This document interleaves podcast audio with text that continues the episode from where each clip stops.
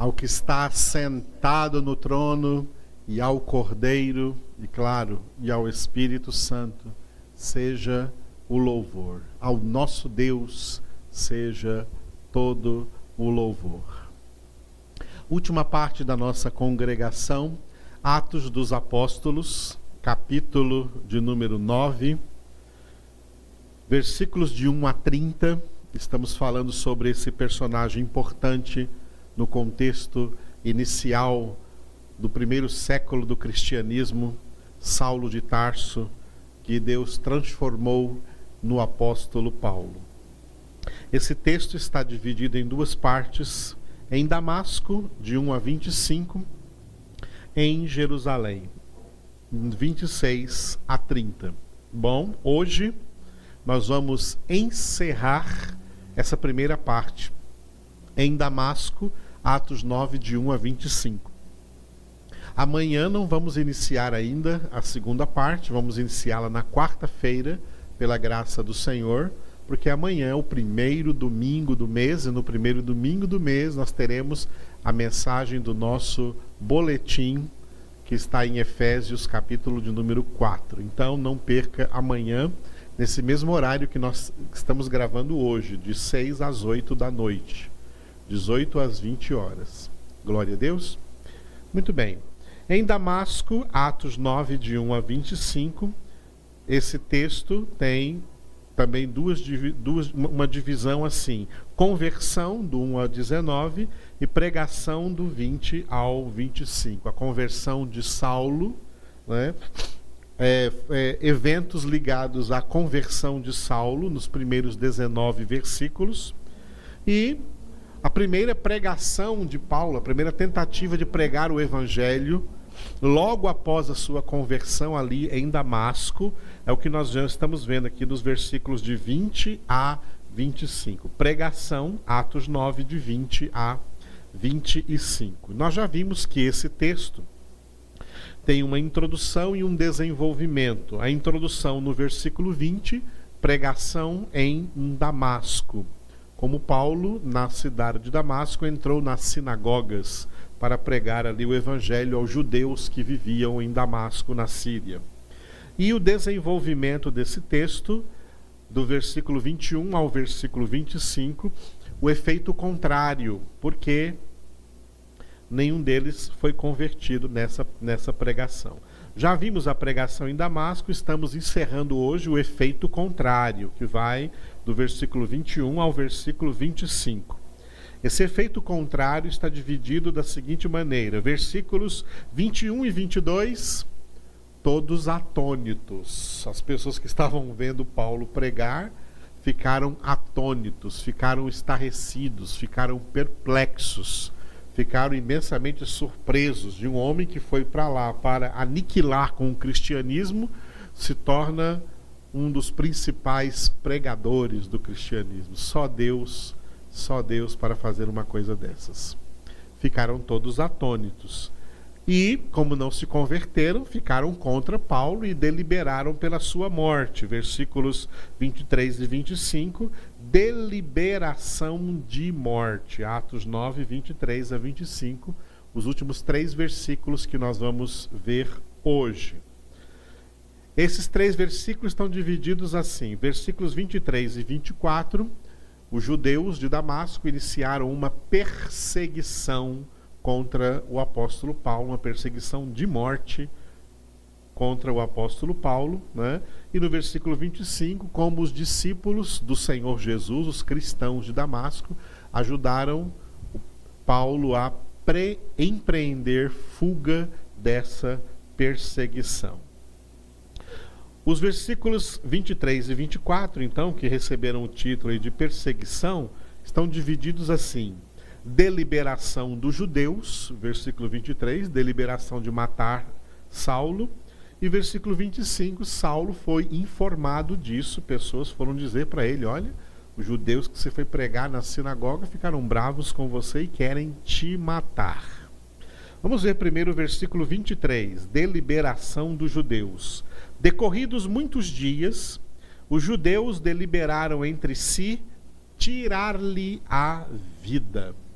Sabe que os judeus podiam fazer isso porque o judaísmo, como religião estabelecido durante o período de 400 anos antes da vinda de Jesus, eles estabeleceram determinadas leis religiosas e segundo essas leis religiosas eles podiam prender pessoas por crimes contra a religião judaica e até mesmo né, condenar pessoas à morte, especialmente por apedrejamento, que foi o que fizeram com Estevão.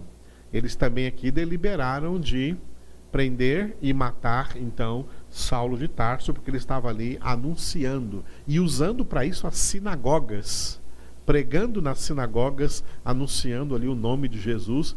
Paulo estava então, Saulo de Tarso estava então cometendo um crime contra a religião judaica. Crime, então, que deveria ser punido com a morte. Então, eles deliberaram entre si tirar-lhe a vida. Versículo 24: Saulo foi informado disso. Porém, o plano deles chegou ao conhecimento de Saulo. E Saulo ficou sabendo que dia e noite esses judeus guardavam também as portas para o matarem. Bom, as cidades naquela época, especialmente cidades tão grandes e tão importantes, cidades comerciais, cidades que tinham um papel geopolítico, econômico muito grande. E Damasco, na Síria, era uma dessas cidades. As cidades eram protegidas por fortes muralhas, né? e para entrar ou sair da cidade havia portais, havia as grandes portas pelas quais as pessoas entravam e saíam aí dessas cidades, todas debaixo, claro, de vigilância tá? Dos dos guardas, dos soldados que vigiavam as entradas e saídas de toda de todas as cidades que eram assim amuralhadas, como era a cidade de Jerusalém em Israel, como era a cidade de Damasco também na na Síria, OK?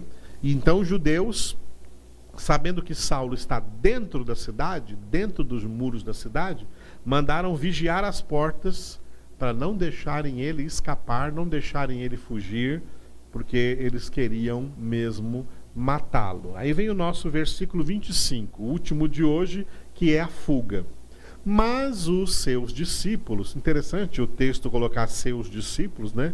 Que Saulo já estava fazendo discípulos ali, claro que discípulos de Jesus, né?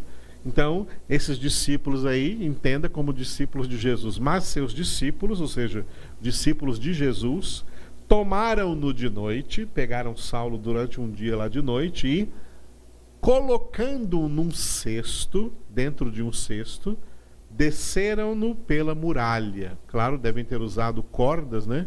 Usaram aí cordas e desceram Saulo aí pelas muralhas para ele não ter que passar pelos pelas portas.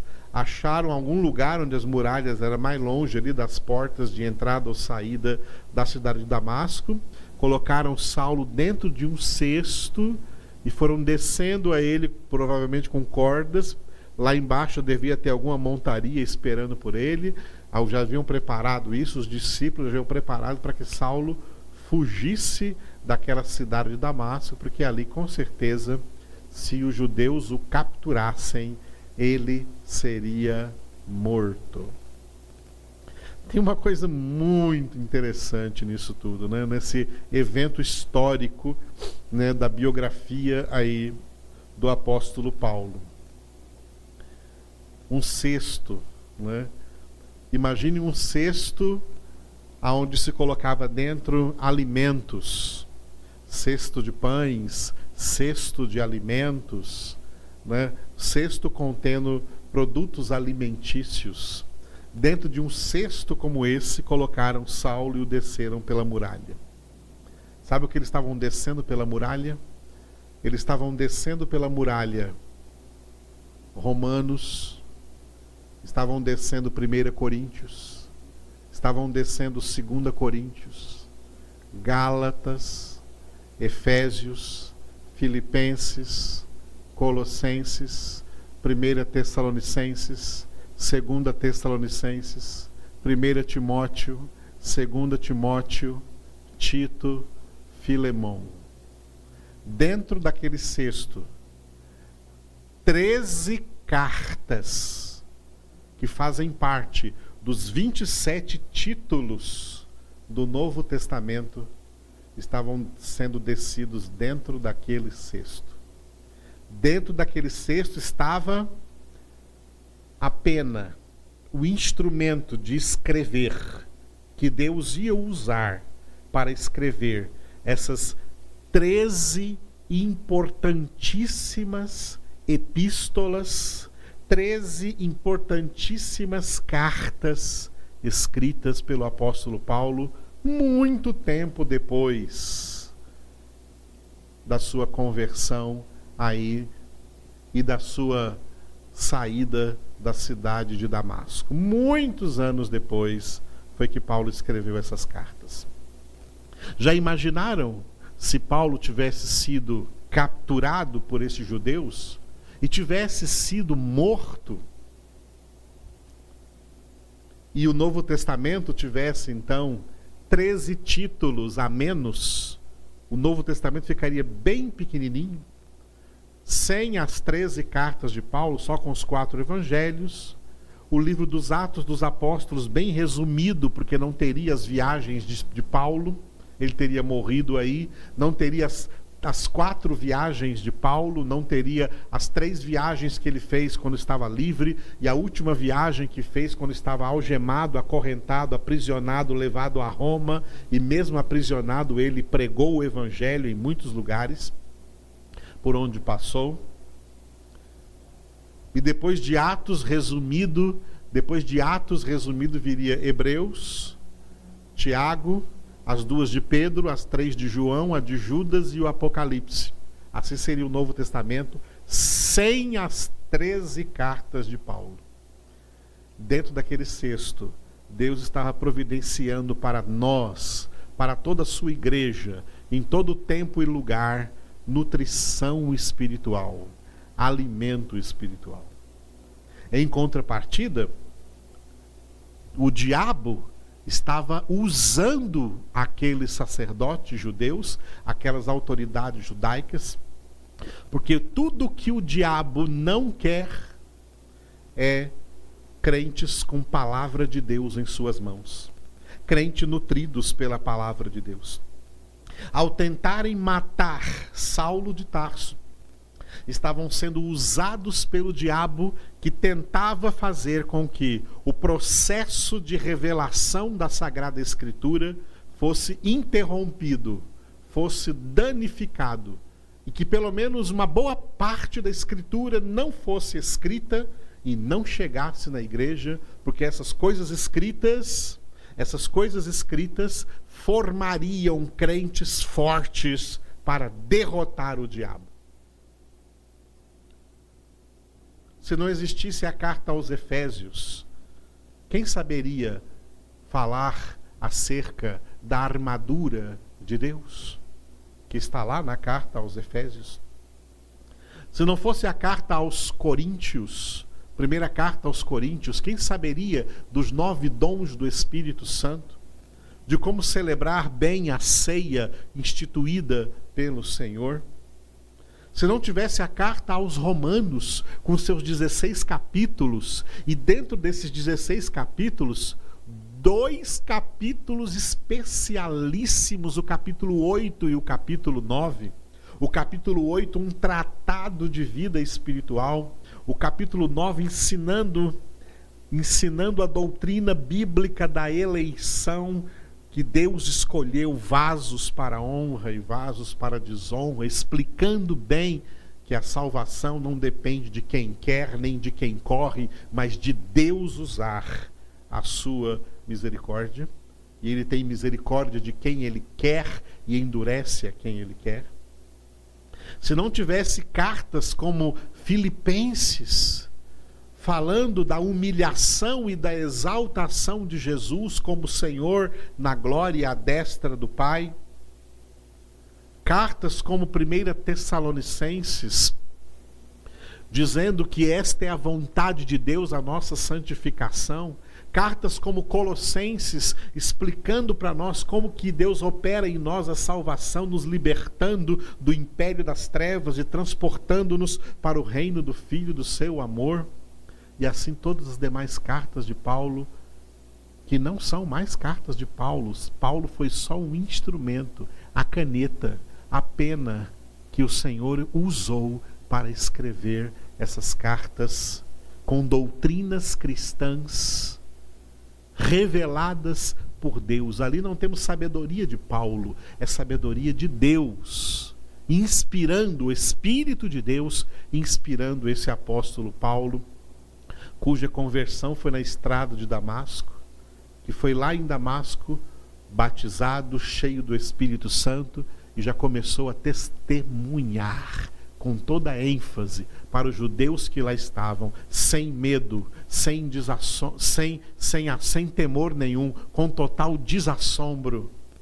Entrou nas sinagogas aproveitando que tinha influência sobre esses judeus e anunciou para eles. Anunciou com amor, anunciou amando-os. O próprio Paulo vai dizer isso lá em Romanos, capítulo 10, capítulo 11, que o que ele mais gostaria é que o povo que fez parte da comunidade judaica, da qual ele também participou, reconhecessem Jesus, fossem convertidos. Foi isso que ele tentou fazer ali em Damasco, mas as pessoas não receberam a luz, não receberam a palavra, não receberam o evangelho, não receberam Jesus, odiaram Paulo e queriam matá-lo, destruí-lo. Que perda seria para o cristianismo se Saulo morresse naquela ocasião? Nós poderíamos dizer, Deus levantaria outros, tá, tá, tá. Amados, o reino de Deus não é assim. Escuta essa frase que dizem no mundo: ninguém é insubstituível.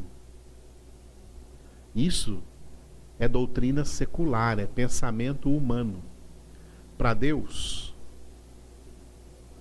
cada um dos seus eleitos são insubstituíveis. Deus não trata seus filhos levianamente, como massa quem trata os outros como massa é assim: não, se não der certo com Fulano, vai dar com Beltrano, não vai dar com Ciclano. Ninguém é insubstituível.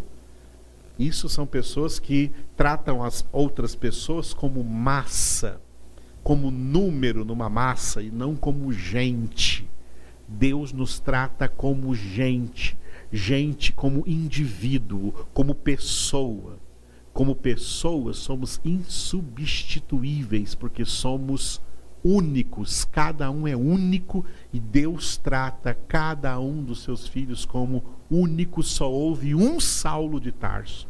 E o plano de Deus na vida dele era transformá-lo no apóstolo Paulo e usá-lo para a Sagrada Escritura, para 13 títulos na Sagrada Escritura no Novo Testamento para que a palavra de Deus, Deus queria usar esse homem para falar conosco durante séculos, durante milênios, aqui na Sua palavra. Naquele sexto, treze cartas de Jesus para nós estavam sendo resguardadas para que chegassem até nós e nós pudéssemos nos alimentar dessas escrituras sagradas, nos nutrir desta palavra de Deus. Louvado seja o Senhor. Que maravilha. Nós encerramos aqui a atuação de Paulo em Damasco e na quarta-feira, a partir do versículo 26, vamos ver a atuação de Saulo agora chegando em Jerusalém, chegando de volta a Jerusalém agora como alguém convertido ao Senhor Jesus Cristo. Que história empolgante, que história maravilhosa, que história inspiradora para nós, a história de alguém que verdadeiramente conheceu o Senhor. Oremos. Obrigado a Deus por essa palavra do livro dos Atos dos Apóstolos, na qual nós estamos perscrutando versículo por versículo, entendendo a mensagem do Senhor para nós. Obrigado, Senhor, por todas as pessoas que o Senhor levantou na antiguidade, cada um dos profetas, cada um dos apóstolos, entre eles o apóstolo Paulo, para usá-los como instrumento, a fim de que chegasse até nós a tua palavra essa sagrada escritura na qual os teus filhos têm nela o seu prazer, os teus eleitos, os teus poucos escolhidos têm nela o seu prazer e nela meditam de dia e de noite. E é por isso que o Senhor opera em nós, fazendo-nos como árvore plantada junto à corrente de águas, que dá fruto na época própria, cuja folhagem não murcha, e tudo quanto faz prosperará. Obrigado por essa palavra viva e eficaz, chamada também de espada do Espírito, espada de dois gumes que em nós penetra até o ponto de dividir alma e espírito, juntas e medulas apta para discernir os pensamentos, propósitos, intenções do coração. Obrigado por essa palavra que é o instrumento para nossa santificação e por isso Jesus orou a ti, ó Pai, por nós, santifica-os na verdade. A tua palavra é a verdade. Sim, ó Pai, santifica teus filhos, santifica tuas filhas com essa palavra que tu escreveste através desses instrumentos que o Senhor levantou. Instrua, alimente, fortaleça cada um dos teus verdadeiros filhos e filhas nesta palavra, nessa verdade, para que possamos chegar na tua casa e fazer parte da corte celestial, considerados por ti como filhos mais do que qualquer anjo, do que qualquer arcanjo, do que qualquer querubim, serafim, ancião, seres viventes ou qualquer outro dos seres celestiais, considerados por ti eternamente como teus filhos. Te louvamos, Pai. Te louvamos, Jesus. Te louvamos, Espírito Santo. Amém.